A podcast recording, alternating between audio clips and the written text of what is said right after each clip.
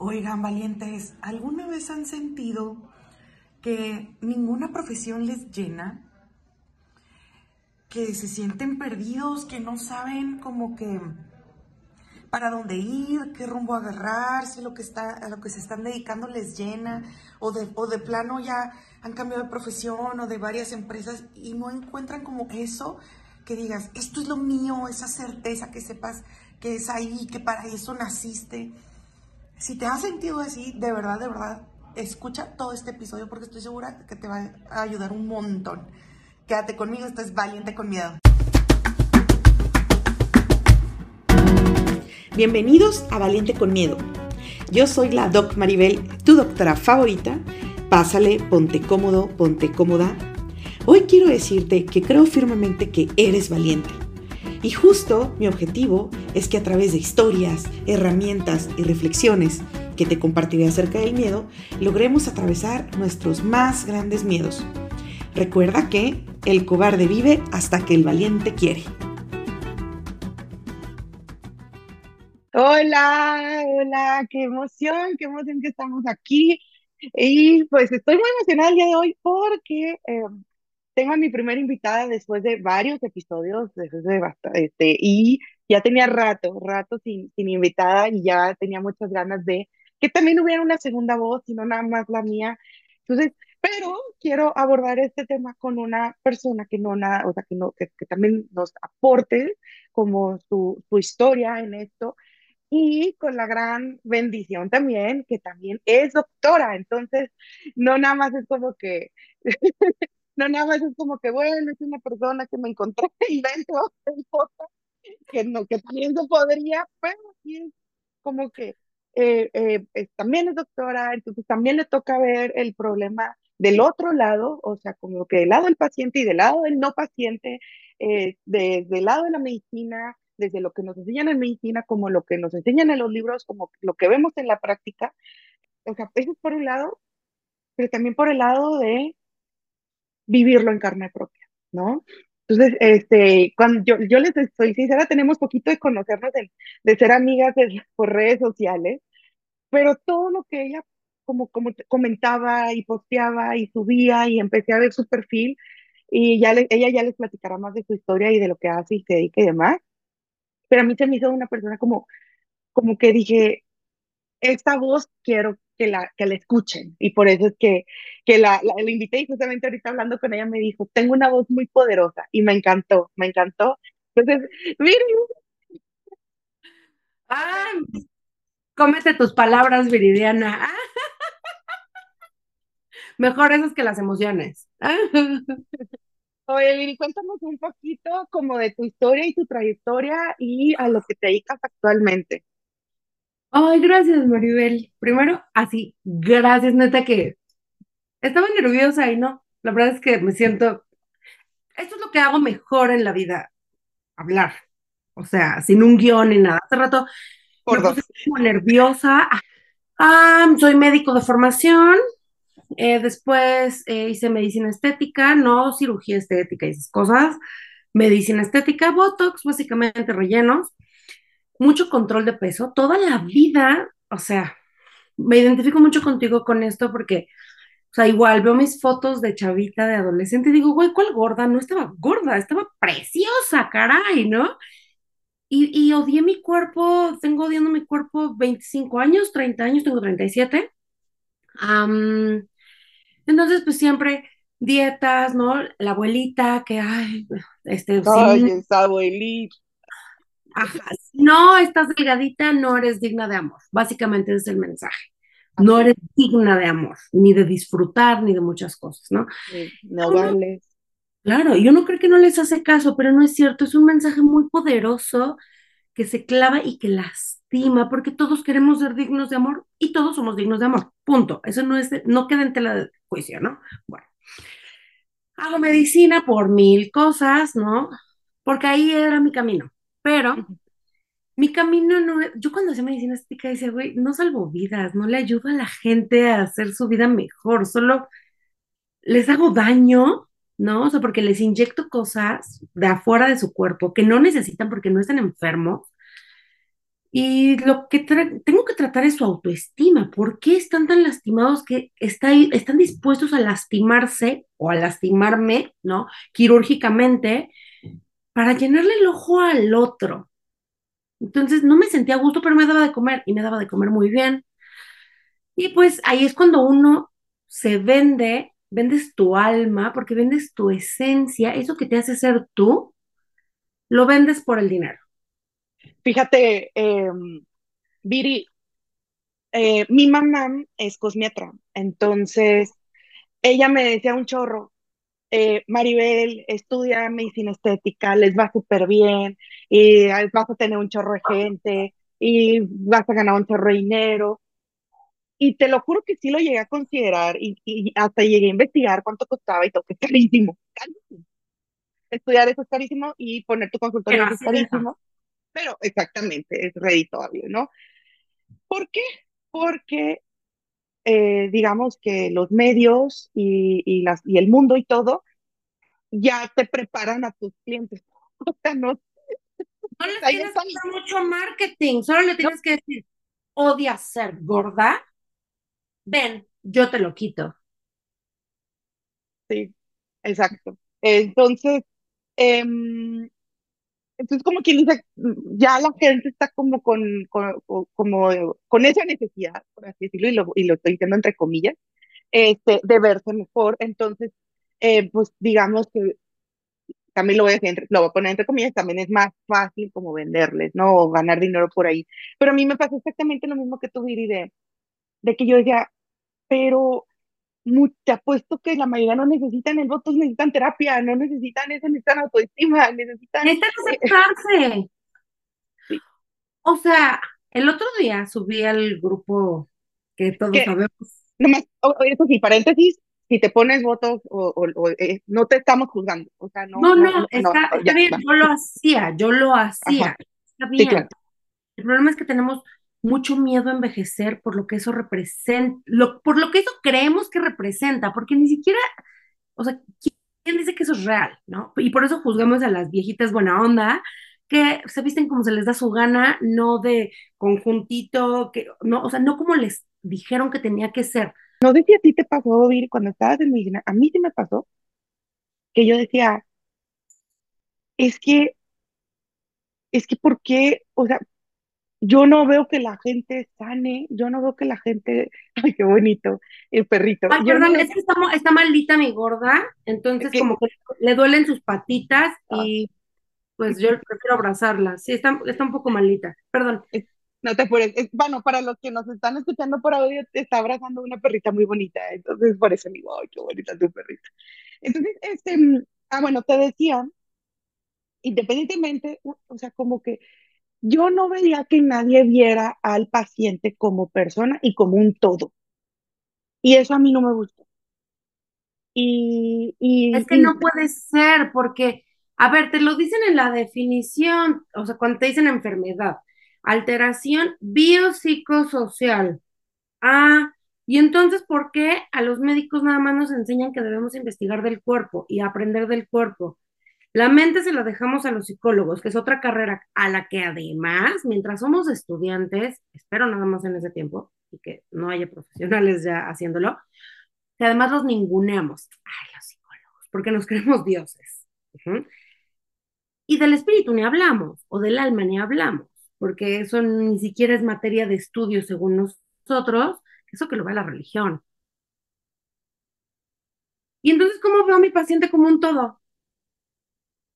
Es que no nos entrenan para eso, Viri, nos entrenan nomás para diagnosticar y dar medicamentos y tratamientos o pedir estudios y ya. Y, y para envenenar a la gente. Sí, este, oye, Viri, entonces existe medicina estética y andabas por la vida poniendo votos y rellenos. ¿Y luego qué pasó? Cuéntame. Mi especialidad era más, eh, o sea, lo que más, más, más hacía era control de peso, mesoterapia, claro, todo lo que tuviera que ver, no tanto, pues estaba yo todavía muy chava, no tenía ni tengo hasta la fecha afortunadamente issues con las arrugas ni nada. Lo que menos me importaba el envejecimiento, a mí me importaba la gordura. Ok. De eso viví muy bien un buen tiempo, vino la pandemia me pasan muchas cosas, pierdo todo, pierdo negocio, pierdo, pierdo a mi hija en, en vientre, este, o sea, pierdo, pierdo todo me voy una vez más al infierno, que no fue la última, y ya me tiro al drama, ¿no? Dicen, pero no es cierto, no es cierto, no me tiro al drama. Tengo una depresión muy profunda. Subo 20 kilos pues ahí como que todo se complica, o sea, se juntan el hambre con las ganas de comer, me tengo que internar dos meses por intentos autolíticos repetidos, o sea, intentos de suicidio repetidos.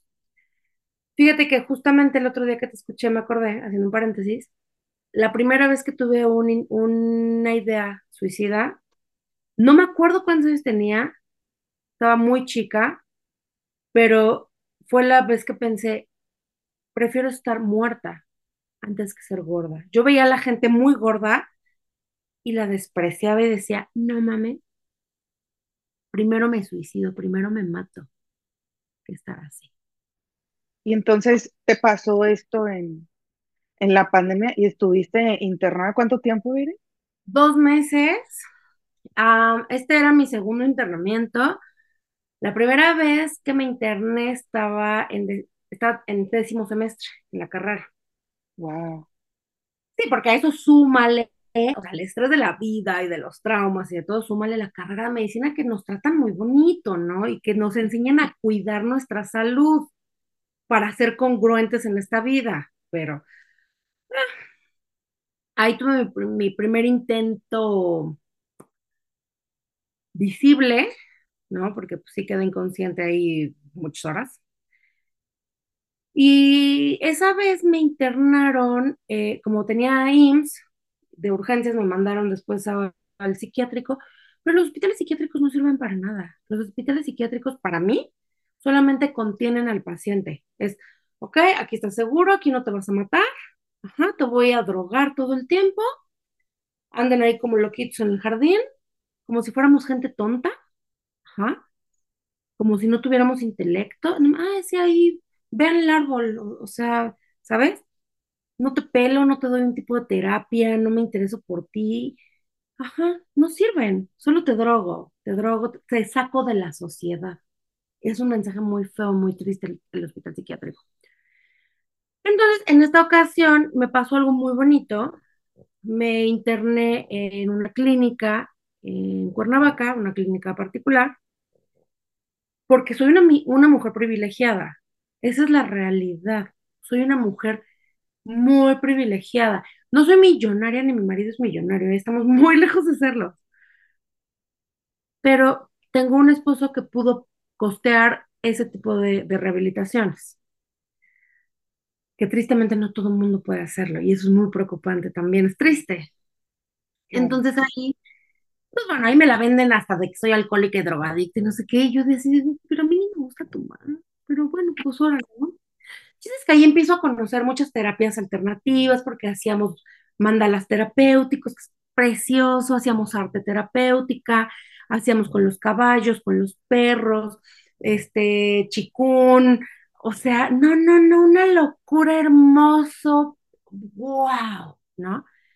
Y estando ahí, voy a hacer un comercial, ah, estando ahí, la doctora, la médica que estaba, no, no psiquiatra, sino la que teníamos general, me prestó esto para que no me aburriera. Ay, está enseñando el libro de Joe Dispenza, Sobrenatural. Me encanta Joe Dispenza. Este no lo he leído, pero le deja de ser tú una joya. Ella Una te va a joya. volar la cabeza, te Lo va voy a anotar. la cabeza. O sea, no lo pude terminar de leer dentro de la clínica porque solo fueron dos meses nada más, ¿verdad? Sí, Y, bueno, vamos, vamos a hacer un paréntesis para la gente perdón, perdón, sí, porque yo, Este, párame, porque yo hablo too much. no, no más, o sea, porque sí es importante. O sea, la gente que está en este camino de, de autoconciencia y de conocimiento y que justamente está pasando por depresión, que está pasando por ideas suicidas o intentos eh, de suicidio, eh, o temas que estamos tocando aquí muy dolosos, eh, y que están entrando en este camino como de conocerse a sí mismos y entenderse a sí mismos. que al hacer eso empezamos un proceso de sanación. Este autor es muy bueno, que se llama Joe Dispensa, o sea, Joe Dispensa. Entonces, pueden encontrar audios de él en, en YouTube, sus libros, este, aquí nos está enseñando Viri, uno que dice este, sobrenatural. Entonces, este autor es como básico a las personas que estamos en este proceso de, eh, de sanación. Entonces, ahora sí, cierro paréntesis, continúa, Viri, y nos decías que estabas aquí en, la, en, tu clínica. Entonces, no lo termino, o sea, yo nunca he sido muy afecta a leer, bueno, no, sí, soy afecta a leer lo que me gusta. Ah, sí. O sea, no leí uno solo de los libros de literatura de la prepa, porque no se me antojaba, entonces, pues me pasaban el examen y ya. Me lo contaban y yo les hacía el examen de inglés. Intercambio. uh -huh.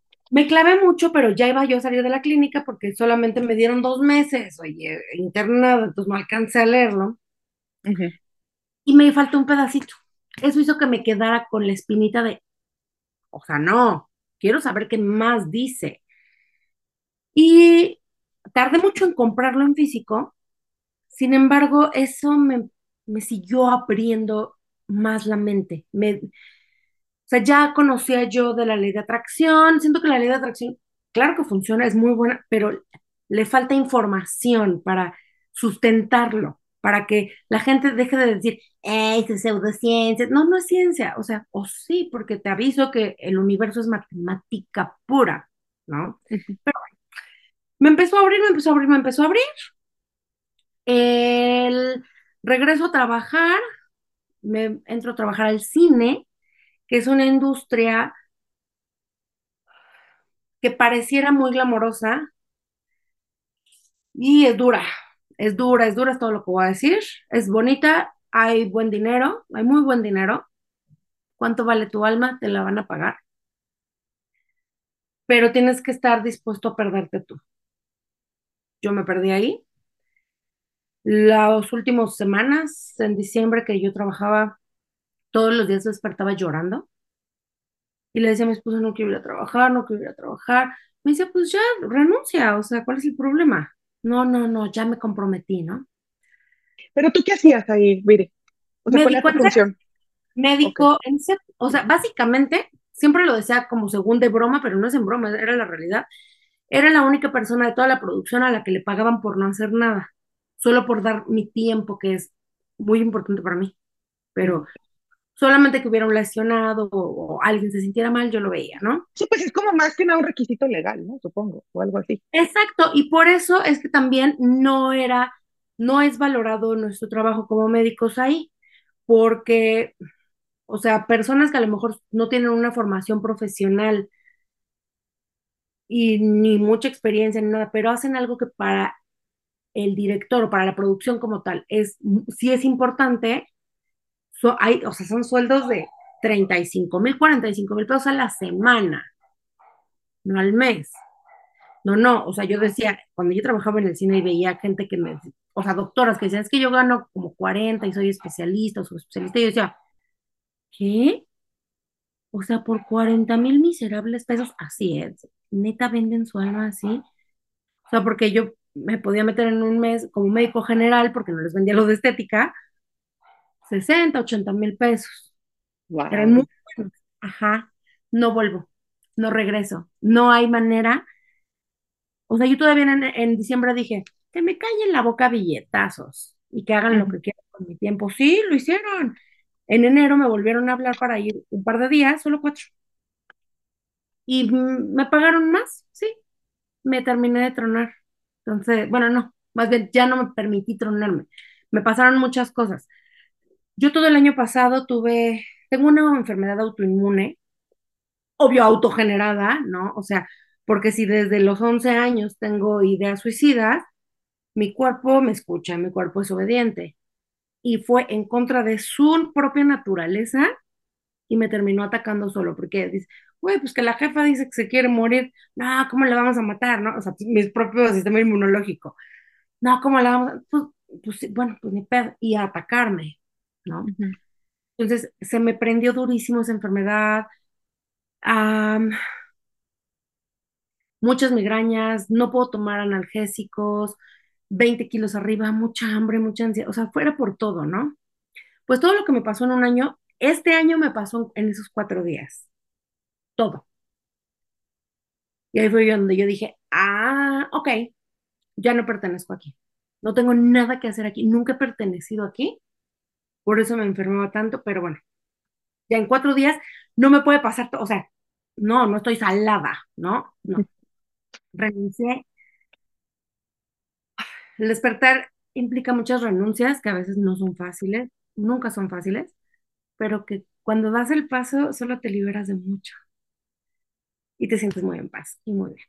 Entonces, bueno, llega 28 de diciembre, yo estaba en un lugar muy oscuro, Maribel, en el más oscuro que había estado después de dos internamientos por intento de suicidio. No, eso era cualquier chiste.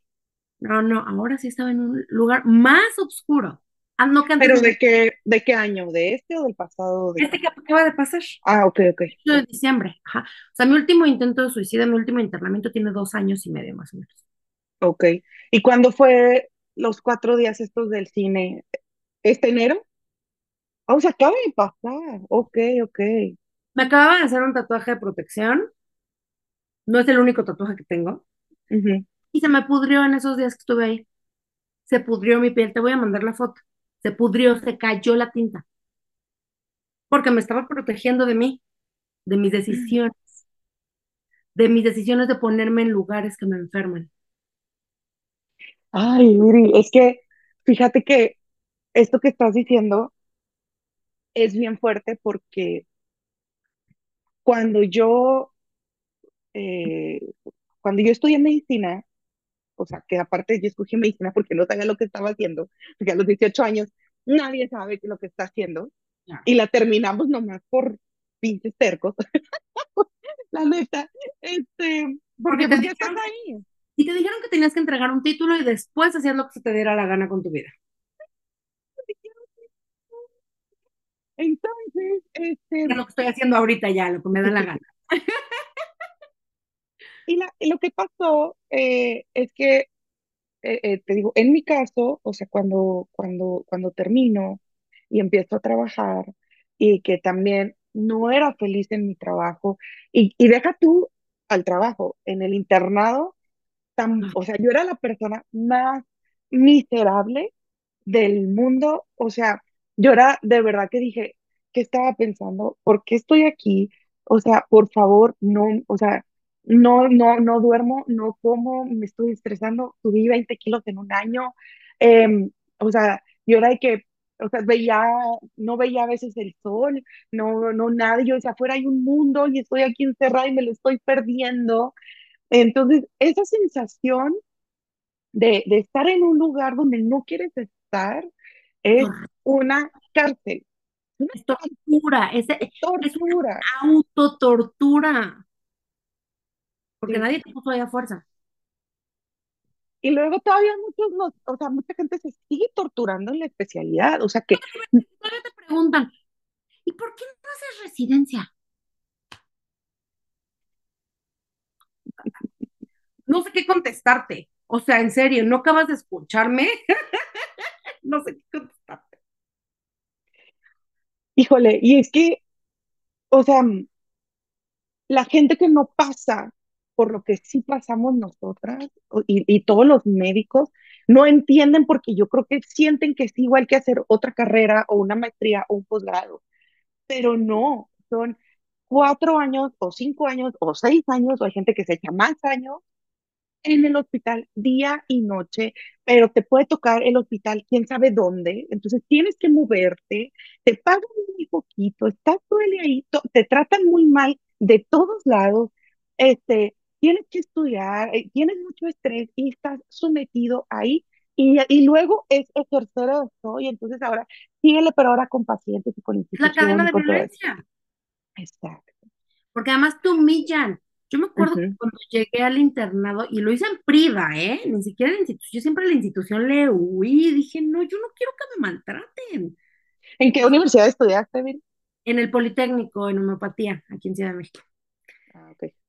Lo hice acá en Ciudad de México en priva, un hospital papita, al parecer. Pues muy papita, pero el gerente médico, el día que nos recibió a los internos, nos dijo, nos hizo, no me acuerdo sus palabras textuales, afortunadamente, pero nos hizo saber que éramos lo más bajo de la cadena alimenticia, que hasta la persona que llegaba en el camión a recoger la basura y se la llevaba, tenía más voz que nosotros, que solamente teníamos derecho a guardar silencio.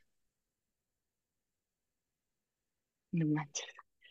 Y eso me parece, oh, es terrible. Horrible. Y luego todavía te dicen, ay, tú no, no hiciste residencia porque no pasaste el ENARM. Güey, busca los registros que existen en el planeta y busca una sola vez que yo haya intentado hacer un preregistro para el ENARM. Ni siquiera sé cómo funciona. Nunca me interesó porque no me gusta que me maltraten. Entregué mi requisito de mi título. Ya puedo hacer que la gana. Eso, de eso estábamos hablando ayer justamente otra colega y yo, porque definitivamente alguien que soporta eso no, pues no tiene buena salud mental y no tiene una buena autoestima y, y muchas carencias, ¿no? Entonces, ella es la persona que está prestando sus servicios a, la salud. Y a mí en lo personal... Restablecer tu salud. Así es. Y primero restablecer la tuya, ¿no? Entonces, pero todavía, o sea, este, todavía que dices, bueno, ok, no me, no me voy a maltratar y no voy a hacer la especialidad, pero vamos y nos maltratamos como si en un trabajo. Ajá. El mismo infierno, porque yo dije que nunca más volvería a hacer el internado y yo en el cine hacía llamados, o sea, mi llamado era mínimo de 14 horas porque los llamados son mínimo de 12 horas y yo llego una hora antes y me voy al menos una hora después. Entonces, por lo general, más el traslado, no, más el traslado. Ajá, entonces me quedaban cinco horas del día que tenían que ser para alimentarme, hacer ejercicio, descansar, tener vida social, recreación, sexo, no, o sea, hay que que no, llegas y no quieres ver a nadie, estás de malas y solo quieres dormir. Y el fin de semana tu tiempo libre, porque a mí trabaja sábados, disque mediodía, el domingo que es tu único día libre, claro que no haces nada, ni quieres ver a nadie porque tu cuerpo está agotado. No puedes ni con tu alma, literal. Por la cantidad que quieras de dinero. ¿Por qué me sirve el dinero dormida? Sí, sí, sí, sí. Mire, y estabas diciendo del 28 de diciembre. Ok, entonces ese día me eh, salimos a una plaza, acá a los outlets, y nos estábamos subiendo al coche en el estacionamiento, pero íbamos en un carro chiquito. Pues me voy a subir yo adelante con las bolsas de compras y está llegando una persona, no veo que se quiere estacionar en el cajón de al lado. Entonces, pues me intento apurar, ¿no? Pero traía yo muchas cosas en las manos y entonces me pita y volteo y le digo, si me permite, me estoy subiendo. Eh, qué pinche vieja, que no sé qué. O sea, me estoy subiendo. Si no te parece, si tienes mucha prisa, busca otro lugar, ¿no? O sea, ¿por qué no me voy a poder subir bien al coche? Porque esta señora tiene prisa. O sea, no entiendo. Pasa, entonces nos empezamos a hacer de palabras me bajo, le dije, a ver, entonces ahora no me quito, yo también bien imprudente, súper imprudente, pero estaba en un lugar muy oscuro, Maribel, muy oscuro. No era yo, bueno, sí era yo, no, sí tengo que ser más responsable que si era, era yo, era mi parte oscura. Era tu sombra. Exacto, exacto, es mi sombra, es mi ego, mis miedos. Y entonces me bajo, me le pongo altanera porque soy grandota, mido unos 68, siempre he estado ha sido una mujer además grande y pues ahora con 20 kilos arriba, más grande, ¿no? Que, ah, llegué a muchas conclusiones de por qué soy tan grande, pero bueno.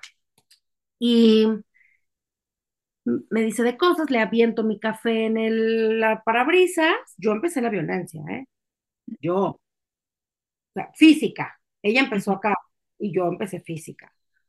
Se baja mi mamá, no, tranquila, no sé qué. La señora está como de mi edad, cinco años más, cuando mucho le avienta a mi mamá un vaso de plástico, uy, ahí se apareció Satanás Lucifer y toda su corte de demonios.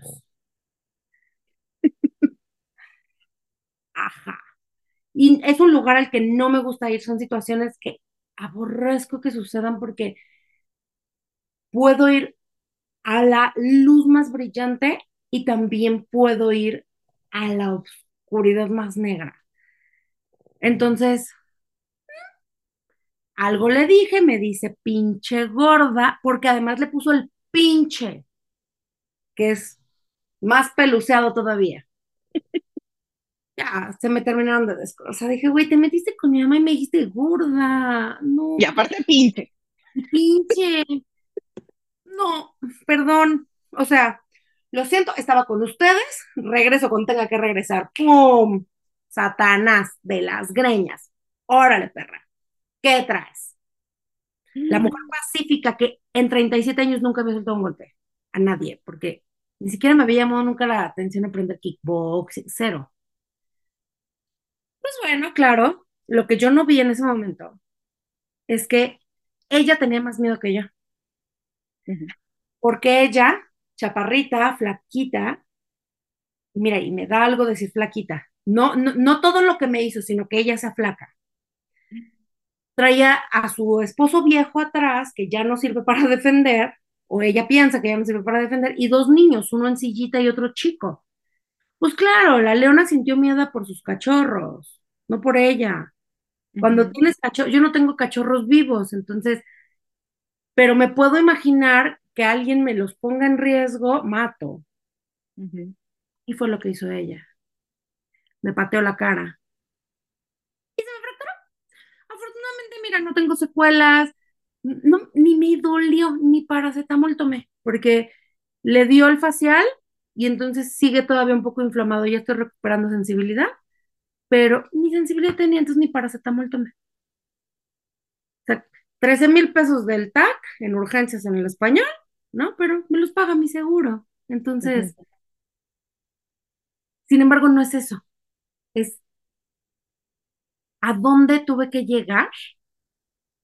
O sea, qué tanto me tuve que poner en situaciones que me decía mi cuerpo, estás incómoda, no te gusta, aquí no estás siendo feliz, la piel, la, autoinmune, todo, ¿no? Ah, bueno, a ver con qué sí me escuchas. Si yo seguía así, seguro, o sea, un cáncer, bueno, el cáncer es más por rencor, ¿no? Pero, o sea, bueno, eso hizo que me bronqueara con mi marido también, porque ella se peleonera, verdulera, ¿no? Y yo, ¡ah! Entonces, ya haciendo una introspección, me di cuenta que me da miedo ser gorda, pero soy gorda porque tengo mucho miedo, porque tengo 37 años viviendo en terror, no en temor, que el temor me salva la vida, no, no, en pánico, en terror, secretando cortisol todo el tiempo como loca y por eso como, porque tengo necesidad de crecer y de ser grande para que nadie se meta conmigo porque no sé pelear. Ajá. Porque mis músculos son muy fuertes ajá, y esto guardar la grasa porque todo el tiempo estoy pensando o estoy con el cuerpo en o lucho o corro. Oye, Viri, qué fuerte y qué cañón esto que estás diciendo. Porque cuando no quieres estar en un lugar y que, o sea, de, verdad, o sea, que te lo dicen tus entrañas, que el hecho de que te estás dirigiendo a ese lugar ya te pone de mala, que desde que te levantas de la cama ya odias tu día, que, o sea, te presionas y dices, bueno, es que ya me van a pagar, ya me van a pagar, y que sientes que te estás prostituyendo. O sea, llega un punto donde, donde sí te vuelves una persona irreconocible, donde, Es en tu donde, sombra completamente. donde te, o sea, te- tú co- como que, como que te vuelve así, haz de cuenta, el dementor de Harry Potter y te absorbe toda tu felicidad y todo lo bueno que hay en ti y ya no sabes ni quién eres. A mí Pero una- espera, lo más triste es que sí es el dementor, pero él no absorbe nada. Tú decides entregarle tu ah, energía. Es lo más triste. no, horrible. Y a mí me pasó porque yo igual, o sea, mi trabajo, este, mi último trabajo también fue en la pandemia Y yo, este, yo ya me había independizado y estaba batallando mucho económicamente, sinceramente, porque yo me independicé, pero no sabía ser independiente. Claro, nada más me salí de casa de mis papás. No sabía administrarme, no sabía organizarme, no sabía nada. Entonces, muy malos hábitos. Y, eh, en fin, el punto es de que yo estaba pasando por un mal momento y en eso llega la pandemia y me hablan y, me, y, y, y de que este, te, te, quiere contratar una, una empresa, yo siempre trabajé en empresa, para atender a la gente COVID, ¿no?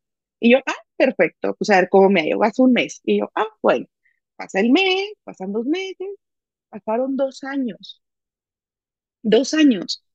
Y yo, o sea, iba por un método, ¿no?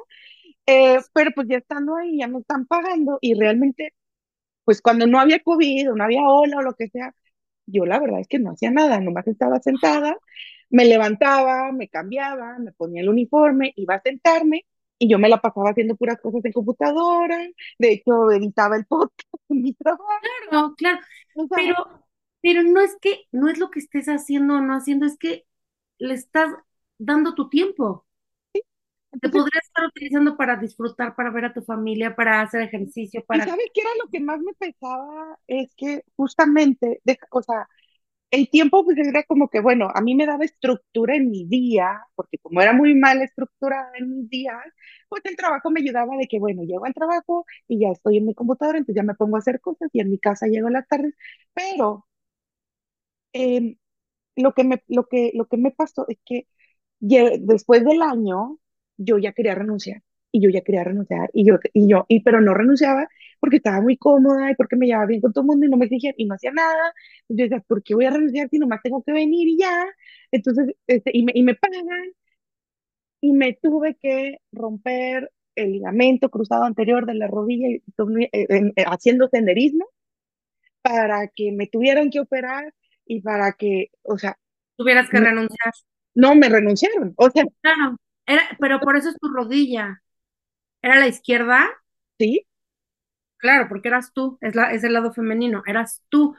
Ya no querías ahí, entonces dijiste, ya no voy a avanzar aquí, pero como no, no le hago caso a mi voz verdadera, que es la que sale de mi plexo solar, la que está en nuestra cabeza, por eso nosotros no reconocemos nuestra voz en una grabación, porque nuestra voz de la grabación no va con la de aquí. Ajá. Quien te habla aquí adentro es el ego, es el miedo y es el que siempre le hacemos caso. En lugar de hacerle caso al genuino, a ti, a tu esencia, a tu espíritu, al que te está diciendo, ahí no. Y entonces uh -huh. tu cuerpo dice, güey, te estás poniendo en un lugar muy peligroso. A ver, Maribel, Maribel, te vas a caer, te vas a caer, te vas a caer. De que el niño se caiga al barranco, a que al niño lo empujes tantito y salga con unos raspones de la tierra, prefieres que el niño salga con raspones. Entonces, Maribel, ¿no entiendes? Pras, te voy a romper el ligamento y ya no vas a avanzar. Ya ¿Sí? no. Ahí es un lugar muy peligroso para ti, porque no estás cumpliendo, ahí no vas a cumplir tu misión de vida, ahí en lugar de estarte enfilando hacia cumplir tu misión, te estás alejando cada vez más. Y tú sabes que tú ya no quieres regresar a la carne. Por lo menos eso es el por qué yo estoy enfilada. Todos los días mi trabajo personal es hacia cumplir mi misión de vida. Porque mi promesa de si cumplo mi misión de vida en la vida que sea, que para mí es en esta, ya no regreso a la carne, ya no reencarno. Y la carne es la que siente dolor, la carne es la que siente frío, la carne es la que siente hambre, la carne es la que sufre, el alma no, el espíritu no.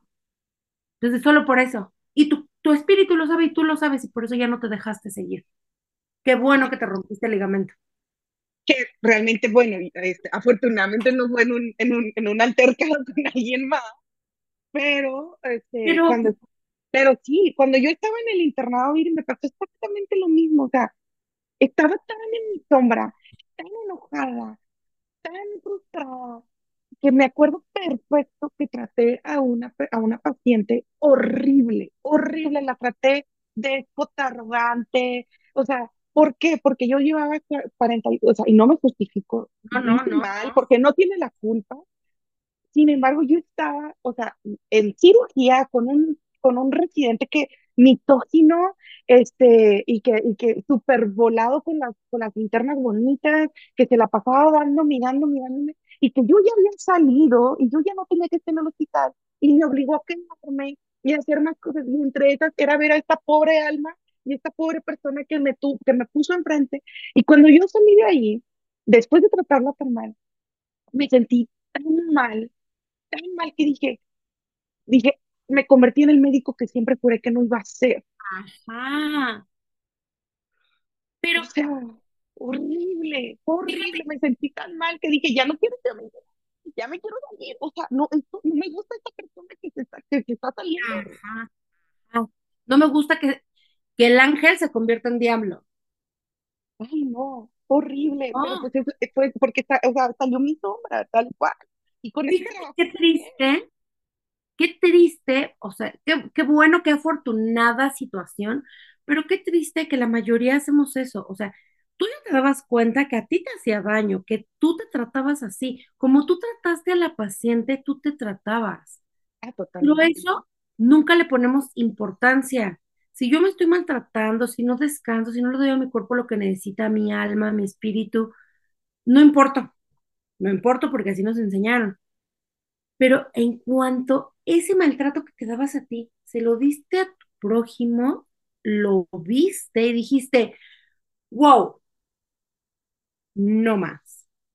Porque yo digo, yo digo mucho, una vez que ves, ya no puedes desver. No no, hay desver, no existe desver. no. Y si lo sigues haciendo a pesar de, es un, es, va a ser puro sufrimiento y no. nadie quiere estar sufriendo, se supone.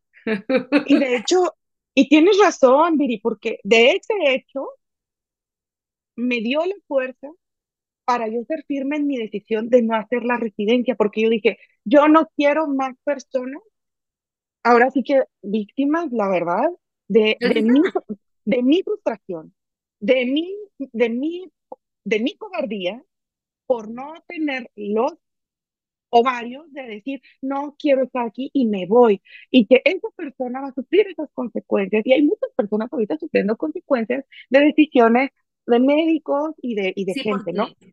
nuestro trabajo no es hacer chanclas, es la, no. es lo más preciado que tiene una persona, lo más precioso que tiene una persona, que con nada se lo vas a pagar, es algo irreemplazable, su vida, su salud. Así es. Y esa es una gran responsabilidad, no porque se muera, porque yo me acuerdo que en la carrera decían, los errores del médico se, se entierran. Ah, sí, pero el que ya enterraste, bueno, te, eh, te duele a ti tu conciencia, pero y al que no estás ayudando, al que le estás perpetuando el dolor, al que, que no le estás ayudando a vivir, güey, ¿qué estás haciendo? Te equivocaste. No, no, eso no es vocación. Y, y para mí, o sea, de verdad que dije, no se vale, no se vale que otra gente sea maltratada por mí porque no tengo eh, la valentía de decir, no quiero estar aquí. No se vale que lo paguen mis internos, no se vale que lo paguen mis residentes que estén en años más, o sea, más abajo que yo, o sea, mis Exacto. enfermeras, la gente que me piten y se me cruza en la calle. No es justo, no es justo. Y sin embargo, lo volví a hacer justamente con el trabajo porque también, em, o sea, a mí me daba mucho miedo volver a salir al mundo y me daba mucho miedo porque como ya me había independizado previamente y me las vi muy negras, me daba mucho miedo volverlo a hacer. Y entonces cuando me, me pasa esto de mi, de mi rodilla y que, y que me, me corren de mi trabajo, yo tengo un chorro de deudas, yo no dormí en un chorro de días, o sea, y, lo- mi cirugía y coincidió que en ese momento no tenía póliza. O sea, fue un me acababa de cortar con mi, con mi entonces me, mudé, me, mudé, me mudé de ciudad, mi mamá dijo que te vaya bien, yo me voy, y mi, mi novio me ocupa. Entonces, fueron tantas cosas que dije, no, no, o sea, ¿por qué me están pasando tantas cosas en este, o sea, en, en menos de un mes? O sea, también se murió mi sobrino tres semanas antes y, para ver si te incomodas y te mueves. y me supermoví. O sea, es que por muy masoquista que uno pueda ser, o sea, si te levantas de la cama y está lleno de clavos, no dices, no importa, y sigues caminando, no, buscas unas chanclas o buscas qué poner, o sea, por muy masoquista que uno sea.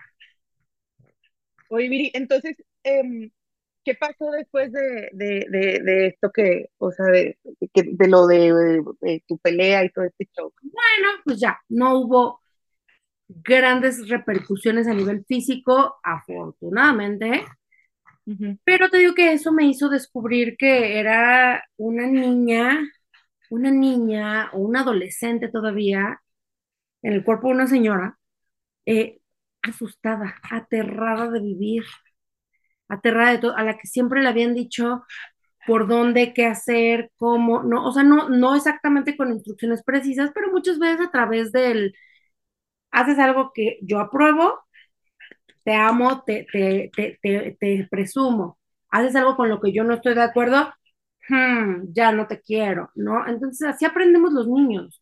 Los niños lo que más queremos es que papá y mamá nos amen y quieran estar con nosotros y estén orgullosos de nosotros. Entonces, pues bueno, también vuelvo a mi mami, lo hizo desde una posición de miedo, con mucho amor, pero de mucho miedo también. Entonces, no, mi madre no es mala, mi madre es de las mujeres más buenas que existen para mí en mi vida.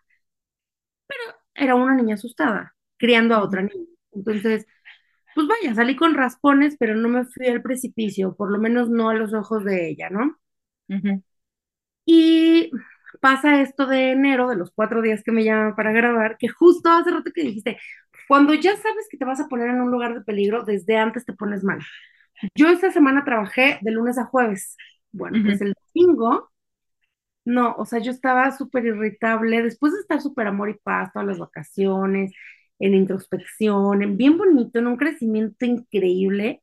Ese día en la noche, de malas, grito viéndole a mi marido, me sentía mal, lloraba. Desde ahí mi cuerpo me estaba ya avisando por todos lados, güey, no quieres ir, no importa cuánto dinero te vayan a pagar, no lo necesitas para comer, afortunadamente.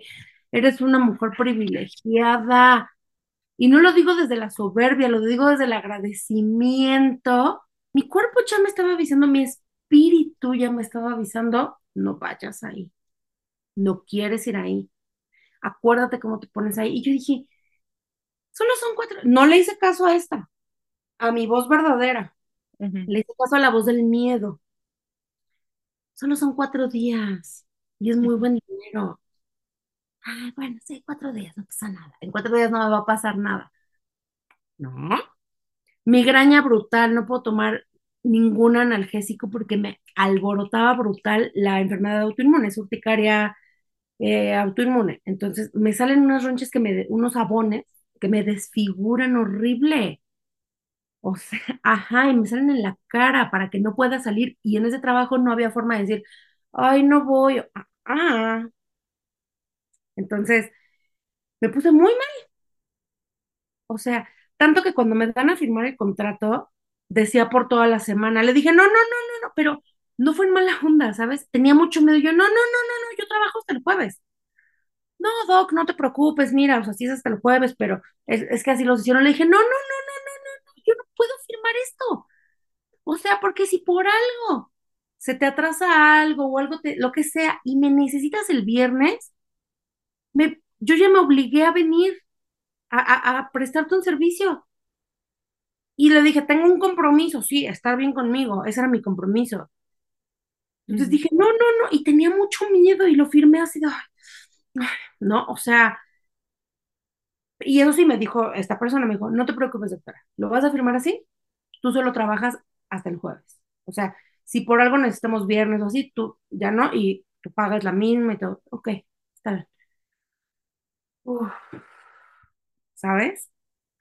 Bueno, pasa todo eso.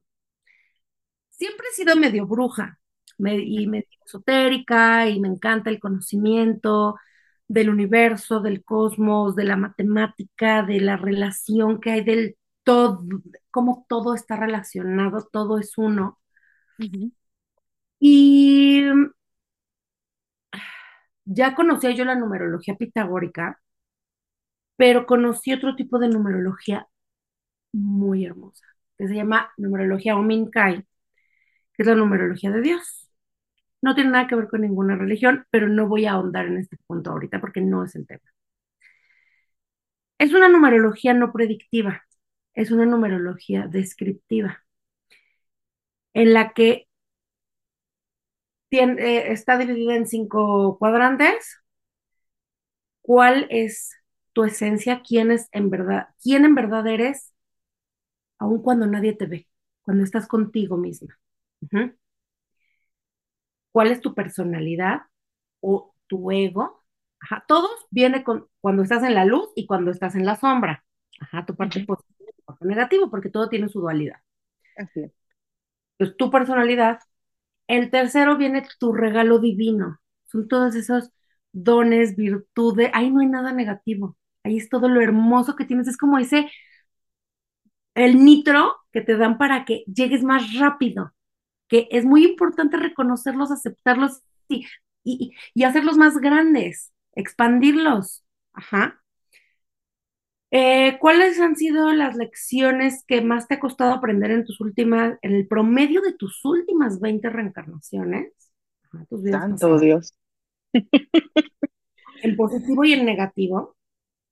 Y por último, pero para mí es lo más importante, tu misión de vida. ¿Cuál es la misión de tu vida? Entonces siento que es como, para mí, cuando yo lo leí, parecía que yo estoy viendo un instructivo. O sea, yo vi un instructivo así de, ¿quieres ser feliz, pleno, pleno y no reencarnar? Sí, sigue todo este instructivo, vas a llegar aquí. Y se me hizo primero muy fácil. Lo empecé a practicar y me di cuenta que eso implicaba muchas renuncias. Ayer hice la última, ayer re- renuncié oficialmente al cine. O sea, ya tenía yo un proyecto eh, platicado, todavía no había nada firmado. Me iba a ir tres meses a, a filmar a Puerto Vallarta.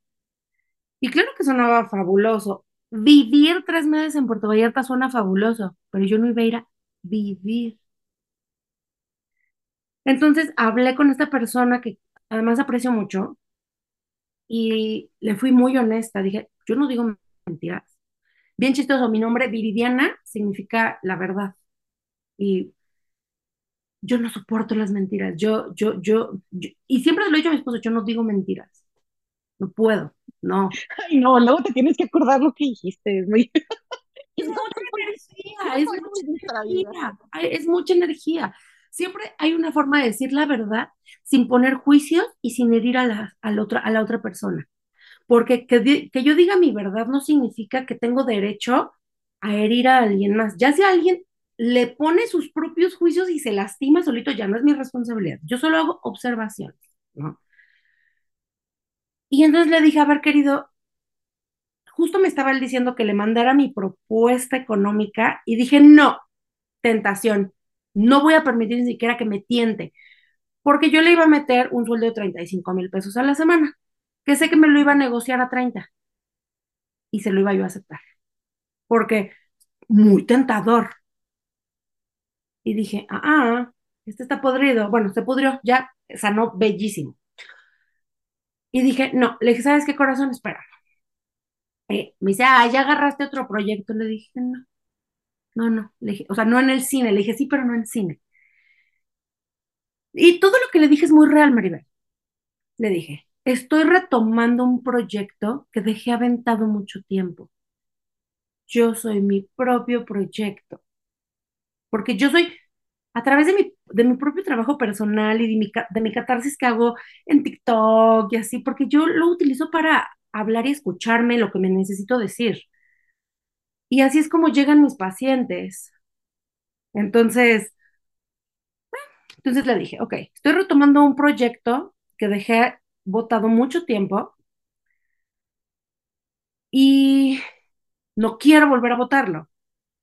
No puedo volver a votarlo porque me siento feliz y muy plena de hacerlo. Estoy, estoy en éxtasis de hacer. No, no estoy en éxtasis, estoy plena, estoy tranquila, estoy bien, estoy feliz. Más bien contarlo me genera éxtasis, ¿no? Puta, en cuanto me escuchó, sí, me dijo, güey, está bien, sé feliz. Le dije, sí, o sea, le dije, en verdad. Y le dije, podría ir a Vallarta tres meses porque mi trabajo no es estar así, al contrario. Pero le dije, no voy a dar mi 100% porque, y te voy a robar, ¿no? Eso ya no se lo dije, pero pues, es la realidad. Porque mi cabeza va a estar en otro lado, en lo que debería estar haciendo. Entonces, mejor, mira, dije, en cuanto yo regrese, ¿no? Si es que regrese, no voy a regresar al cine. Vas a ser la primera persona en saberlo porque además me gustó mucho trabajar con él. Es una persona muy profesional que hace muy bien su trabajo. Es difícil eh, ese tipo de personas. Pero dije, no puedo. Esa renuncia, no sabes lo que me costó. Llegar ahí. Semanas de, uff, ¿qué voy a hacer? No, sí. Lo que todo eso implica, lo que mi mamá que está orgullosísima de su doctora del cine, ¿no? O sea, que le diga, ah, ¿te acuerdas cuando me vestía más o menos como hippie? Sí, bueno, ahora ya no nada más me visto. Ah, o sea, ahora soy una completa hippie. O sea, ¿cuánto, cuánto tiempo tenías pausado lo de la numerología y toda esta parte? O sea, años, como así como algo constante, años, porque lo leía, sí, investigaba, como que medio lo quería aplicar, pero obviamente algo dentro de mí me decía que tenía que hacer renuncias y no estaba lista, entonces lo botaba. Porque yo me, yo que me metí a tu, a- a- o sea, a tu perfil y así, este, en estos días, yo pensaba que ya tenías un chorro de tiempo haciendo por tus publicaciones y todo, y que lo transgeneracional y todo, como que este tema, Transpersonal, eh, ¿mande? transpersonal. Ah, transpersonal, sí, transpersonal y, y toda esta cosa. Entonces, yo juraba que ya tenías como mucho tiempo como haciéndolo y dedicándote y demás, y hasta ahorita me voy enterando que, es algo muy chistoso. Es algo lo que es mi mayor talento, hablar y su contraparte que es escuchar a la gente y entenderlos. Soy muy observadora y percibo cosas muy chiquitas. Sin embargo, nunca lo, nunca había explotado mis dones y mis talentos para vivir de ellos. Siempre vivía de cosas impuestas y feas porque a mí me enseñaron, estas palabras son muy fuertes. El trabajo es algo tan feo que te pagan por hacerlo. Con esa, esa frase yo crecí. Entonces, obvio, yo no podía vivir de mis talentos porque tenía que hacer algo que me desagradara, que me incomodara, porque me tenía que ganar el dinero. Ajá. Pero eso es algo que yo vengo haciendo toda la vida. O sea, tan fuerte. a través de la numerología, no exactamente, más bien en la numerología yo, yo pude desarrollar mi propio método, ¿no? Ya. Porque no es ahí, sino es una de mis herramientas, pero es lo que vengo haciendo toda la vida. Siempre he sido la amiga que alguien que tiene 10 años sin hablarte, te manda un mensaje, oye, güey, ¿te puedo marcar? Ah, sí, no, me está llevando la frega, o sea, y que no nada más lo hacen para desahogarse, terminan de hablar y se me quedan viendo como, ¿qué tengo que hacer? Y yo, oh, wow, wow, wow, o sea, entonces yo no le digo a la gente qué hacer, yo solo hago ciertas, hago ciertas preguntas muy, muy sencillas, pero yo no le puedo dar a, la- a mi paciente la respuesta que yo estoy encontrando o que yo creo que es, porque a la voz que le hacemos más caso es a la propia, no a nadie más. Entonces, yo detecto algo en ti, no, detecto que tu fondo es verde o que tu blusa es verde. Y entonces yo no te puedo decir, Maribel, tu blusa es verde, porque ¿por qué me tienes que creer a mí? ¿Quién soy yo para que me creas a mí? ¿No? Pero si yo te digo, oye, ¿y has pensado la posibilidad de que tu blusa sea de algún color diferente a negro? Entonces eso te obliga a hacer esto y decir, ah, claro, pues es verde. Ah, ah, mira, no, o sea, no con un, ah, huevo, ya sabía, no, porque no es para mí, no es para mi ego, ¿no?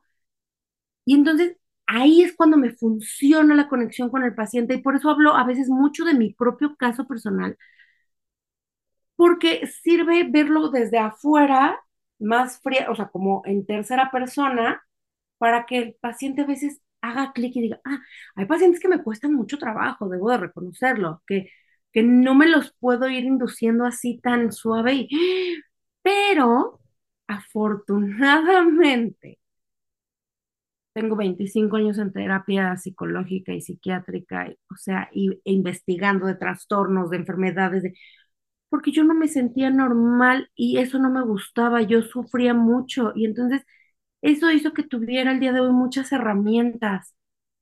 Entonces, yo agradezco, no tienes una idea, a la Viri que se murió el 6 de enero de 2023 en Playa Troncones. Le agradezco, estoy tan agradecida con ella, con su existencia, la honro, la respeto más que a nadie en esta vida, porque esa Viri perdió a su hija, esa Viri perdió su vida, su cuerpo, su salud física, mental, espiritual. Esa Viri fue al infierno muchas veces, Maribel. Esa Viri se quedaba dormida llorando, rogándole a Dios, suplicándole a Dios, por favor, ya, llévame, porque, porque respirar duele. Ajá. Nunca más quiero volver a estar parada ahí. Esa Viri se murió. Agradezco demasiado su existencia porque gracias a ella hoy soy muy plena y muy feliz y estoy haciendo lo que se me da mi gana. Pero si ella no, si no hubiera sido gracias a su vida, a sus 36 años con 11 meses de sufrimiento, de ir al infierno repetidas veces creyendo que ya estaba en lo más profundo y, ah, ah, siempre hay más profundo, siempre hay más profundo. Nunca, nunca llegas al fondo verdadero. Ay, Es la- Viri, se me puso la piel chinita. O Ay, sea, eh, y, y bueno, está muy cañón esto del inconsciente colectivo porque yo em, justamente en enero, eh, o sea, yo como que, pues la vida me llevó como que por el mundo de las ventas y, y, y, y eso fue lo que me llevó al mundo del desarrollo personal y, al coaching y yo me certifiqué como coach, pero para, para coachar a, a, a mi red de, de vendedores y, y de- mi liderazgo, etcétera, etcétera. Y aparte, todo el camino de trabajo personal, hice muchas certificaciones, talleres, ahorita estoy haciendo tres, eh, uno de constelaciones, otro de, vale, o sea, de, de body mapping, que ya les iré contando por aquí, etcétera.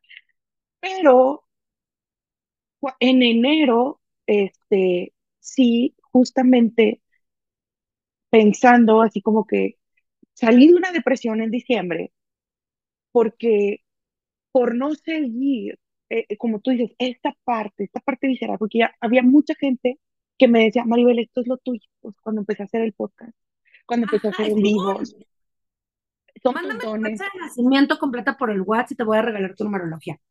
Una, una terapia completa. Ajá. Ah, ok, sí, te la voy a mandar. Entonces, este, me decían, o sea, Maribel, esto es lo tuyo y, y me encanta y me encanta leerte, Maribel, escribe un libro, como, como, o sea, escucha muy arrogante, pero esto como te queremos escuchar, ¿no? Y Pausa, yo, pausa. No, no te voy a dejar seguir, perdón, no te voy a interrumpir. No te voy a dejar seguir, te voy a decir por qué. Nos enseñaron que reconocer en lo que somos buenos es arrogante, es Ah, soberbia. No, no, no. Yo no soy buena para todo, no, pero soy extraordinaria en mi trabajo. Por eso la gente me paga por hacer mi trabajo, porque soy muy buena y lo hago desde mi cama, en mi computadora, sentada. Si quiero sin bañarme, si quiero tomándome un café o fumándome un cigarro. Y, y Y no bueno, este, no es. Eres ok, muy buena hablando y si la gente te quiere escuchar es porque quieren escuchar lo que tienes que decir. y fue lo que me empezó a pasar, Viri. O sea, y yo empecé la- el podcast hace un año, pero por, por todo lo que viví, todo lo que pasé, lo tomaba, lo dejaba, subía unos episodios y lo ya no, o sea, muy inconstante, ¿no? Y después de este diciembre, que yo caí en una depresión muy fea, porque yo en diciembre me, o sea, soy de que, a ver, Maribel, este, ¿qué hiciste este año? Ah, mm, ¿cuánto dinero tienes en tu cuenta? ¿bajaste, Pues, bajaste de peso? Mm, este, ¿qué más has hecho de tu vida? Ay, no hiciste nada, ay, no. mm. sea, me pongo así todos los diciembre, entonces soy bien cruel y, y, y bueno, era muy cruel. Y entonces me deprimí muy, muy feo y todo esto porque pues me tiré así al piso y le seguí cavando. Pero en enero dije, a ver, Maribel, o sea, ya basta. ¿Qué quieres, no?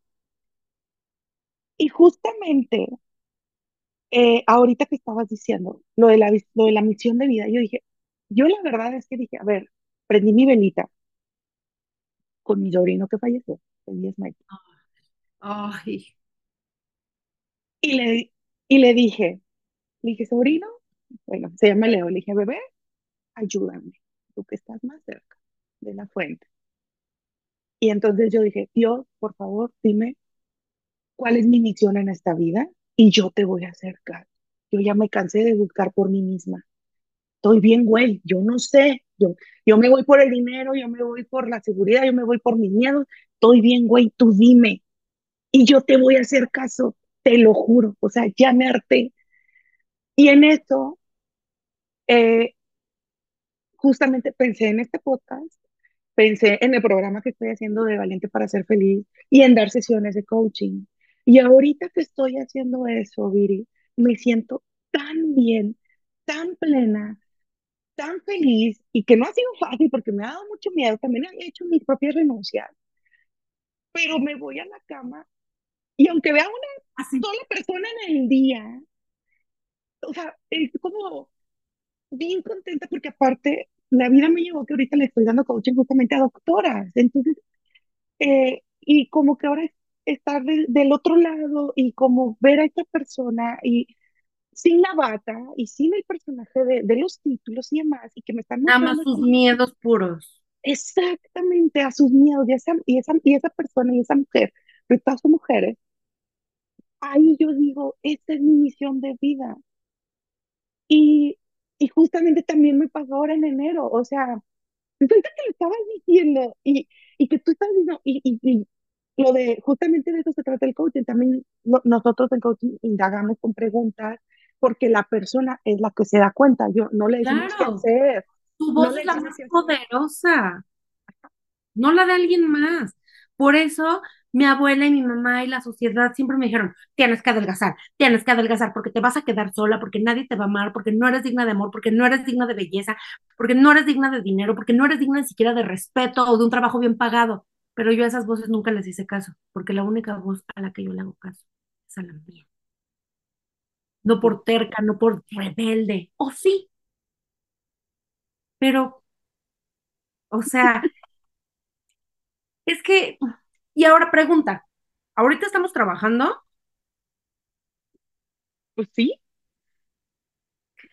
ajá, y, o sea, digo, yo estoy en mi cama, no sé, o sea, tú, estoy cómoda, no estoy sin zapatos, o sea, pero es que no es tan feo que hasta me pagan por hacerlo. O sea, Maribel no me está pagando, ¿verdad? Pero para mí, para mí esto es un gran pago, porque, o sea, yo le platicé a mi esposo, le dije, ay, voy a hacer, me dijo, ay, mucha suerte y todo, le dije, sí, le digo, está bien padre, porque luego Maribel tiene muchos followers, ¿no? Y, y le digo, está padre, porque yo siento que necesito yo decir algo, yo siento que, no siento que mi vida haya sido ni extraordinaria, ni, o sea, no, pero para mí sí, o sea, no para los demás. Simple y sencillamente siento que mi dolor, mi sufrimiento, no fue en vano, porque aquí estoy y soy plena.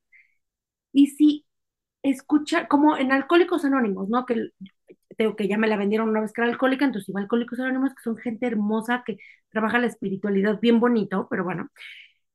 O sea, si eh, contando mi propia historia, algo le puede resonar al otro para decir, güey, y que eso sirva de algo en su vida. Wow, entonces por eso es que siempre he tenido esa necesidad de comunicar, o sea, yo, yo me capacité para dar charlas TED, eh, que nunca lo ejercí porque pues no sabía exactamente de qué quería hablar, ¿no? O qué, pero es que yo no necesito hacer, digo, sí, cuando tengo el tiempo medido, porque hablo un chingo, pero, pero no es un speech de, ay, a ver, con una estructura, un, un FODA, ¿no? O sea, no, no, es, es solo lo que siento que necesito decir, o sea, no para que hay muchas cosas que omito porque no le hacen bien ni a mí decirlo ni a los demás, ni, o sea, pero lo que sí siento que les puede ayudar es lo que quiero que me escuchen. Entonces estaba yo muy contenta, le dije a Mario, porque es que Mario tiene muchos más seguidores que yo y eso está hermoso porque me está dando un regalo totototote que es ayudar a que mi voz llegue a más personas, ¿no? Entonces, por eso ahora hace rato que te dije, échame tu fecha de nacimiento y así. A mí no me gusta ni quedar ni dejar a alguien en deuda kármica, porque en el universo, como mandas, regresa exactamente con la misma intensidad, misma frecuencia y todo. Entonces, si tú me regalas algo a mí y yo no te regalo algo, llámese lo que se llame, o sea, yo no te pago, yo quedo en deuda kármica y el universo hace que algo venga y me cobre. Yo no te lo voy a hacer a ti, ni me lo voy a hacer a mí, por supuesto. Siempre voy a tratar de que andemos, o sea, siempre vamos a estar en deuda, pero tratar de seguir ese ritmo. Oye, Viri, ¿y de qué son tus consultas? Ok, es, se llama terapia integral evolutiva transpersonal del ser. ¿Por qué? Terapia porque finalmente es un tratamiento. Ok. Ninguno de mis pacientes tiene receta, ¿eh? Yo no doy una sola pastilla. Yo no doy medicamento. Ujú, Si necesitan sus hormonas, eso que se los dé el ginecólogo, yo no me meto ahí. Yo no doy medicamento ya. Pues por eso es una terapia integral porque abarco todos los aspectos de su vida, su trabajo, su familia, sus, o sea, todo. Ajá. Eh, evolutiva porque cuando he hecho mano de la numerología, finalmente, como te digo, que es, no es una numerología eh, ad- que adivine, ¿no? Hacia el futuro, sino que describe. Y con esa podemos evolucionar. Transpersonal porque voy mucho más allá que solo la persona o que solo la personalidad, solo la capa superior. Y del ser en puras mayúsculas, porque me meto más profundo que el ginecólogo, porque Pues yo no nada más veo al cuerpo de la persona, yo trabajo con el cuerpo, con la mente y con el espíritu de la persona. Por eso es del ser. Y por eso, o sea, a mí se, poniendo el ejemplo del No ginecólogo, manches, Viri, pues ¿cuánto duran, por ejemplo, una consulta contigo? Como dos como horas. dos horas, Sí, claro. fácil, fácil, sí. Sí, yo Eh, la- también en coaching he tenido sesiones de hora y media, hora cuarenta, porque 50 sí, minutos ni pa'l hola, ni ¿no? De chiste, sí, está muy cañón. yo imagino, por ejemplo, con el ginecólogo, que, que la paciente estuviera 100% encuerada, desnudita así, y el doctor tapado hasta con gorra, ¿no? Gorra y lentes y bufanda. Sería muy incómodo, ¿no? Como que, como...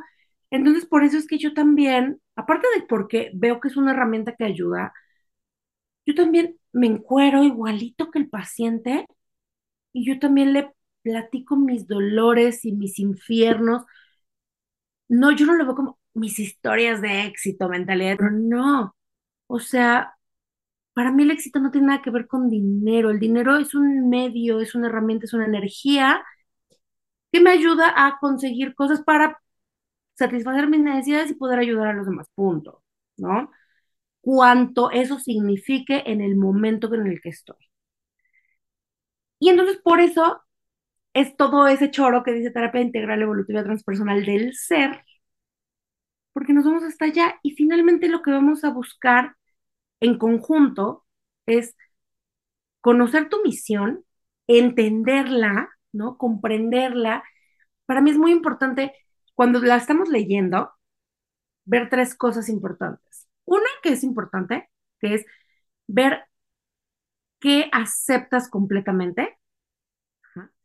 Después ver qué rechazas, pero que sí lo rechazas abiertamente, que dices, no, yo no soy así.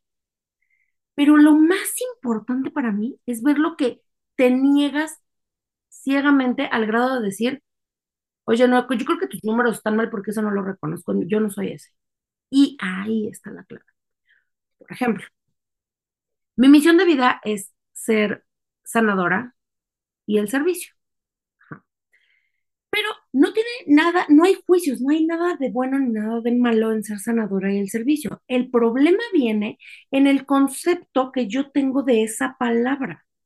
Para mí sanadora era doctora y como yo renegaba brutalmente de ser doctora, porque yo nomás lo hice por cumplir un requisito, yo decía, esa no puede ser mi misión de vida, porque yo me veía entonces de bata en un hospital o en un consultorio todos los días de mi vida, dando paracetamol. Encerrada, encerrada. Es que yo no puedo con el encierro. No, esa, y todo, y lo mismo todos los días. Todos los días encerrada, hospital, esto, lo otro, que, o sea, que qué bueno que hay gente que sí lo hay porque se ocupan médicos, o sea, pero yo er- era, me estaba muriendo. o sea, con los que dicen que no nos van a reemplazar por robots, por ser médicos, mm, aguas con esa soberbia y ese ego, porque es el que te truena, pero bueno. Entonces yo por ahí decía, no, cero, cero, cero, cero. Y luego el servicio. En mi mente que tenía tan cuadrada, para mí el servicio era la señora de servicio de mi casa. Y como eso, o sea, ¿qué, qué representa eso para mí? No malo, no, pero más esfuerzo, más problemas, vida un poquito más difícil, o sea, porque no hay dinero. ¿quién dice que eso es el servicio? Ese juicio le puse yo, porque siempre he dicho, el que no sabe servir, eh, el que no vive para servir, no sirve para vivir. Para vivir. Y lo repetimos como periquitos. Ajá. Y entonces, por ahí cuando te dicen que tu misión es servir, dices, no me reconozco. Sanadora, no me reconozco cero. O sea, no, tus números están mal. ¿Ves cómo es una charlatanería? Ahí es donde más me interesa entrar. ¿Por qué? Ni siquiera lo rechazas con desagrado. No, no, simplemente no lo reconoces en ti. Eso es lo, lo más bonito y lo más interesante. Pero no con todos los pacientes puedes empezar por el mismo nivel porque tienes que verlos, platicarlos, dejar que ellos te cuenten, escucharlos y ver en pequeñas cositas, detalles, observas. No puedo, no hay una forma exacta, no hay un, tu paciente entra, lo observas desde que entra, se sienta, le preguntas sus datos generales, después le das una, ¿por qué viene? ¿Cuál es su motivo de consulta? Después le das una historia clínica, una exploración física dirigida, integras un diagnóstico, le das su tratamiento y vayas. No puede ser así, porque no, no todos los pacientes vibran en el mismo nivel de conciencia y entonces yo también, o sea, no soy perfecta aún, soy perfectible y no siempre con todos los pacientes voy a tener la capacidad de, de hacerle la- las preguntas pa- para que puedan llegar a ellos esas conclusiones. Entonces, necesito ir como que midiendo un poquito, soltando y ver dónde cachan, dónde no cachan, y so- pero es un proceso que hago como inconsciente, ¿sabes? O sea, que simplemente sé, solo sé por dónde meterme. Es, es que no sé cómo explicarlo, solo No, sé sí por te dónde entiendo meterme. perfecto. Sí te entiendo perfecto porque el paciente es el que te determina su apertura y qué tanto se va a, a mostrar y qué tanto va a tocar con su parte vulnerable. Y esa es una decisión personal. Entonces, ujú. Claro, además, yo no sano al paciente. No, no, no, no, no. Es mu- estoy muy lejos de hacer eso. lo acompañas. Yo lo acompaño y le ayudo. Soy un canalizador de, de energía, de información, para que él mismo se dé cuenta de las cosas en las que tiene que sanar. Y una vez que las ve en verdad, ya no las puede desver y entonces trabaja en ellas. Es que, Viri, te das cuenta que nuestro trabajo es ser un canal de Dios. O sea, Sí, pero no sintiéndote el Dios de el Dios. todo. Exacto, o sea, yo de verdad a veces termino sesiones, yo no sé ni qué dije. Yo a veces termino podcasts y no sé qué dije, o sea, y los vuelvo a escuchar y yo dije eso porque no soy yo la que está hablando y no soy yo la que como que razonó el mensaje, simplemente como que me llega información y la hablo, porque pues él no, o sea, como que siento que me usa literal, o sea, como si de canal o sea, para, para llegar el mensaje, para, para eso. Entonces, por eso sí es muy importante. Eh, y yo creo que por eso tenemos que pasar por una vida como la que pasamos tú y yo. Como la que pasó Cristo, porque, No me estoy comparando con Cristo, jamás, jamás. Pero sí nos toca pasar por una vida muy dura, eh, donde nos enfrentamos con cosas muy difíciles, porque necesitamos despertar. Y si estamos en el mundo, y si estamos en, en los hijos, y si estamos en, no, no, no estaríamos haciendo esto y no podríamos ser ese canal. Entonces, yo siento que por eso... Si estás eh, obedeciendo todos los deseos de la carne, no va a pasar. Exactamente, entonces estamos, o sea, necesitamos eso para abrir ese canal, para poder ser y hacer llegar ese mensaje. Y por eso nos tardamos tanto en encontrarlo y en saber que esa es nuestra misión y todo, porque no es la, abogado, doctor, psicólogo, o sea, no hay de que, este... No se nos enseña en ninguna carrera. Sí, no es como que llamamos mensajería de Dios uno, o sea, ¿sabes? No te enseñan en ninguna carrera porque no puede haber un plan de estudios, porque no puede haber un terapeuta igual que el otro. Ah, no. Porque eso es a ti, a ti cómo te funciona aprender cosas y el tipo de cosas que te funcionan por tus propios dones y propias habilidades. Hay quien hace Reiki, hay quien hace Access, que yo amo que me hagan barras de Access. Amo, amo, ajá. Hay quien hace hipnosis, hay quien hace tarot evolutivo, hay, o sea, hay tantas formas de llegar a la verdad y realmente la forma más sencilla para mí de llegar a la verdad, que solo es observar, es poner el hecho. Y todo lo, el emperifollado que trae de juicios buenos y malos, que yo pongo el bueno y malo, quitarlos, pero eso implica renuncias propias, quitarlos y ver el hecho. Y solo describir lo que hay. Es, en palabras es muy fácil. En la práctica es donde viene lo muy divertido. La, verdad, Viri, es que eh, em, ahorita, o sea, justamente cuando, cuando di con esto y cuando empecé a dar coaching, porque yo daba coaching em, a mi equipo, ¿no? Este, a la gente que se unía a mi red y todo era como parte de mi, pues, de liderazgo. Pero yo nunca lo había hecho como algo profesional o como que algo para que, por lo cual me iban a pagar, eh, eh, para, o sea, por una hora con, en coaching conmigo. Y ahora que lo estoy haciendo y que, y que me, me siento súper afortunada, súper bendecida y y que yo le, yo le estaba platicando a, una, a una amiga, porque a mí me tomó 10 años llegar a esto, después de que egresé. O sea, me tomaron los 7 de medicina, 8 de medicina, 9, no sé cuántos son ya, más 10 años. o sea, yo empecé con este camino en el 2014, o sea, sí, el año que entra cumplo 10, ¿no? Y yo, la verdad, yo le decía a una amiga, no me importa haber pasado tantos años para cómo me siento ahorita. O sea, no te lo puedo describir.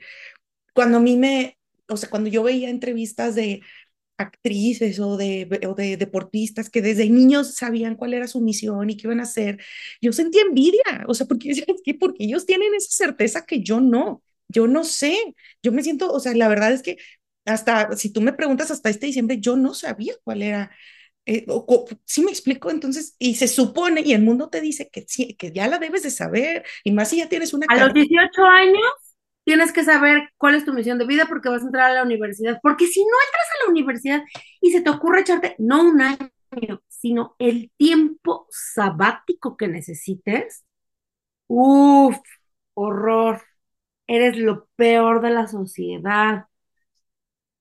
Mm, Solo entre un nene, ajá, pero eso no implica no trabajar, no hacer cosas productivas. Y te voy a decir algo, Iri. Pues mucha gente eh, no sabe esto. Yo creo que nomás mi familia, muy poca gente. Pero todo mi 2022 yo fui, o sea, desde que me corrieron de mi trabajo, yo fui súper mini, o sea, literal.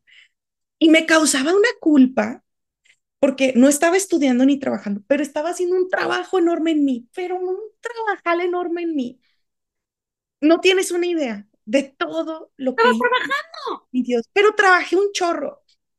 Y la que me lo dijo fue mi terapeuta, mi hijo Maribel. Tú trabajaste más que mucha gente que conozco, o sea. Y justamente esto que acabas de decir de, no me puedo tomar un año sabático o dos años sabáticos, a lo mejor tomando ese año sabático, a lo mejor si yo no hubiera tomado mis 18, a lo mejor me hubiera unos años, no lo sé, jamás lo sabré, porque la vida al final del día, gracias Dios, que me, a pesar de que no me lo tomé la, los años sabáticos, me guió para que terminar aquí y para estar aquí, ¿no? Lo que pasa es que tu espíritu, tu espíritu sí es sabio. Ah, sí. Tu mente cuando se deja influenciar por el ego, los miedos no es sabia, pero tu espíritu sí es sabio. Entonces tu espíritu, él sí conoce bien cuál es tu misión de vida y por eso siempre trata de jalarte hacia acá. Lo que pasa es que nosotros decidimos ser tercos y necios, ir hacia el lado contrario y pues como daño colateral termina uno con los ligamentos rotos o con la cara rota, ¿no? Porque no estamos muertas. Claro. Ajá. Era una forma de encaminarte a ay, Maribel, es que no haces caso, me duele más a ti que a mí, pero chin, ¿no? Ajá, pero es muy bonito porque, claro, el, el camino no fue divertido, ah, tuvo cosas buenas, tampoco es que todos los días, los 365 días, las 24 horas, sufría y lloraba, ¿no? Tenía sus glimpses de, de, de, ah, ¿no? Realidad bonita. Ah.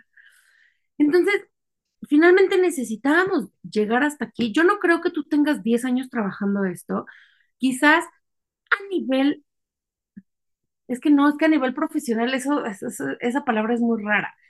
En, de manera formal, esa es la palabra, de manera formal tienes 10 años haciéndolo, porque hay algún documento o hay algún escrito o hay algún, pero realmente, ¿cuántos años llevas buscando información, desarrollando o sea, todo lo que tú haces en una sesión de coaching que, o en, esta, en ese tipo de retroalimentaciones, esto no lo aprendiste en 10 años, Maribel. ¿Cuántos años tienes? ¿34? 30 sí, casi 35, en unos días.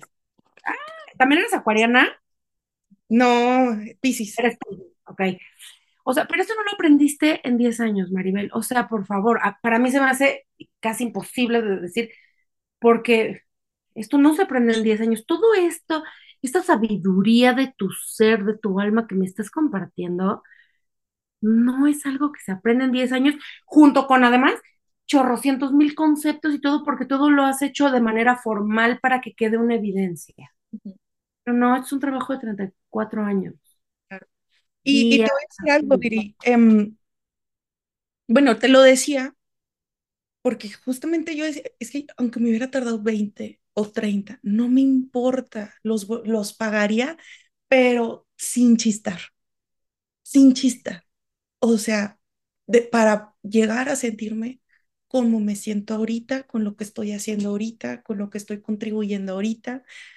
Y, y yo, porque en el fondo es la primera vez en mi vida que yo siento certeza en lo que estoy haciendo. Y es hermoso. Qué bonito. Es que esas fuerzas, es que te entiendo, te veo, o sea.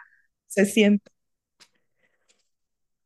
Por lo general, cuando uno está acostumbrado a algo, lo que llámese lo que sea, que siempre traes, cuando lo pierdes, lo extrañas. Que también, ojo, porque aquí hay un duelo, ¿eh? Pero lo extrañas.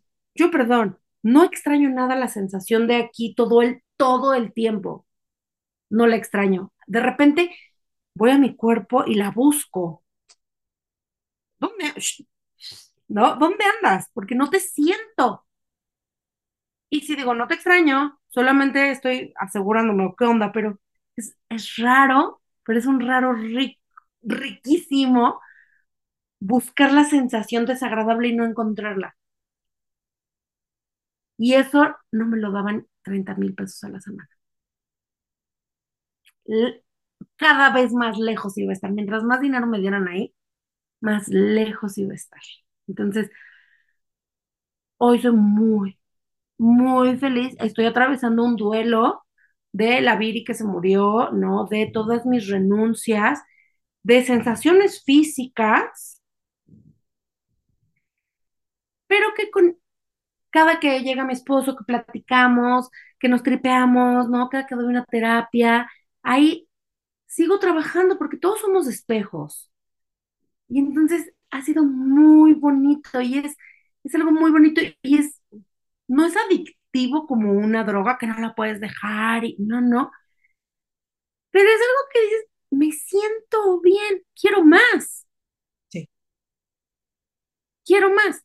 Y en automático, hablando del peso, cuando tú te sientes segura, te pones aquí y ahora. Esa es mi herramienta, no, no, inventada por mí, sino la que yo utilizo más.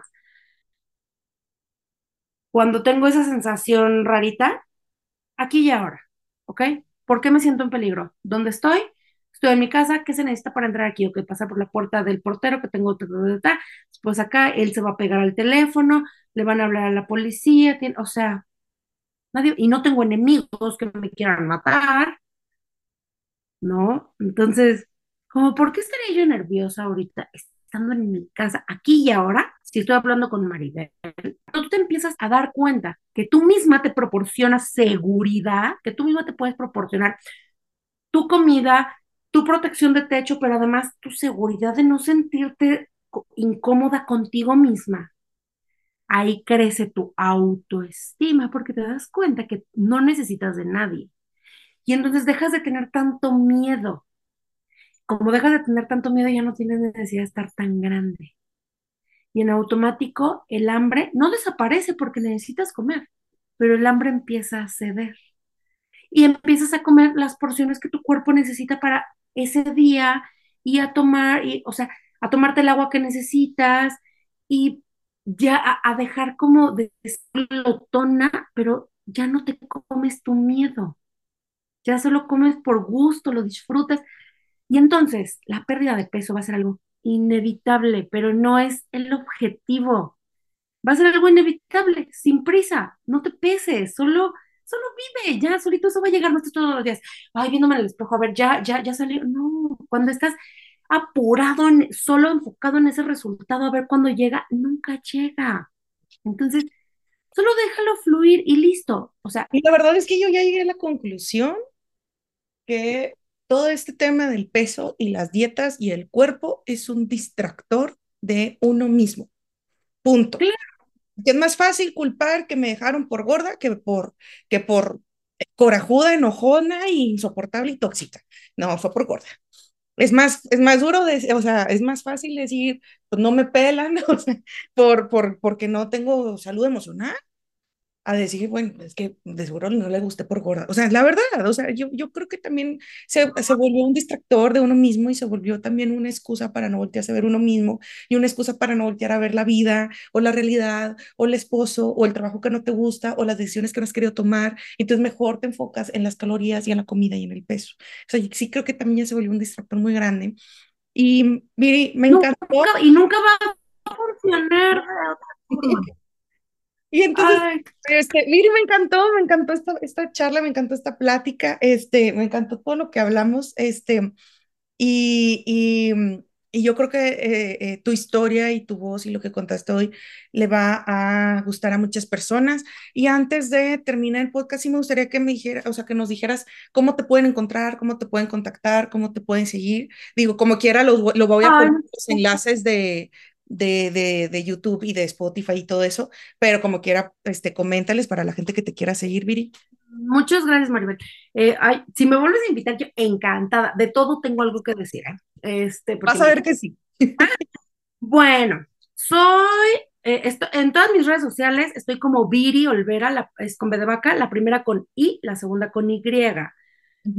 porque me identifico como Viri Olvera. ¿Sabes? Entonces, eh, Viri Olvera en Facebook, en Instagram y en TikTok. Eh, en cualquiera de esas tres vienen los enlaces a mi WhatsApp o a mi Instagram. ¿En Olvera es con V también en Olvera? Sí. Y eh, mi WhatsApp es el 55 1963 6510. Ahí eh, les puedo dar la información y empezamos a trabajar y todo, ¿no? Realmente, para mí es muy importante que el dinero no sea una limitante. Para mí eso es súper importante. Entonces, eso no quiere decir que lo regalo porque yo no dejo a la gente en deuda kármica. Pero yo, uh, mis sesiones, mis terapias son con a partir de una tarifa, ajá, que es una tarifa muy sencillita de 500 pesos, la verdad, por dos horas más numerología y todo. Ujú. Eh, no porque eso valga para mí mi trabajo, pero yo necesito que mi paciente esté seguro de que, eh, de que le, está, le estoy dando algo para su vida y entonces yo por eso digo a partir de, ajá, pero me pueden dar lo que para ustedes haya valido ese día de terapia y yo no me voy a ofender, ¿no? Yo entonces, si nada más me dan los 500 pesos, nada más me pagaron algo por mi tiempo para que no lo sintiera yo que regalé mi tiempo, pero, es- y está bien, ¿no? O puede ser que sí les haya servido mucho y me dicen, güey, solo tengo 500 esta semana o esta vez, está bien, no pasa nada, ¿no? O sea, yo sé que todo lo que yo doy en la naturaleza todo regresa porque es matemática pura, es un péndulo. Entonces, para mí es básico, básico porque yo sé la limitante tan grande que puede ser el dinero. Y no creo que sea justo, democrático ni nada que el dinero sea una limitante para que una persona no pueda conocer su misión de vida. No es un privilegio de clase ni de social o económica.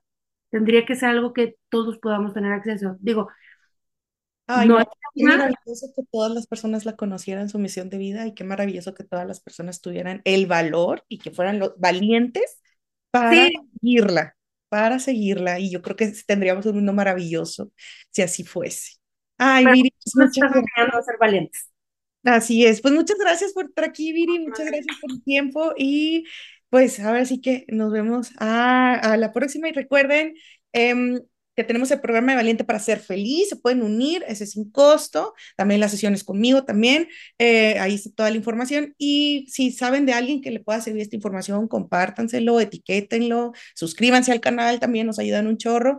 Y recuerden que el cobarde vive hasta que el valiente quiere. Bye bye. Ay, gracias.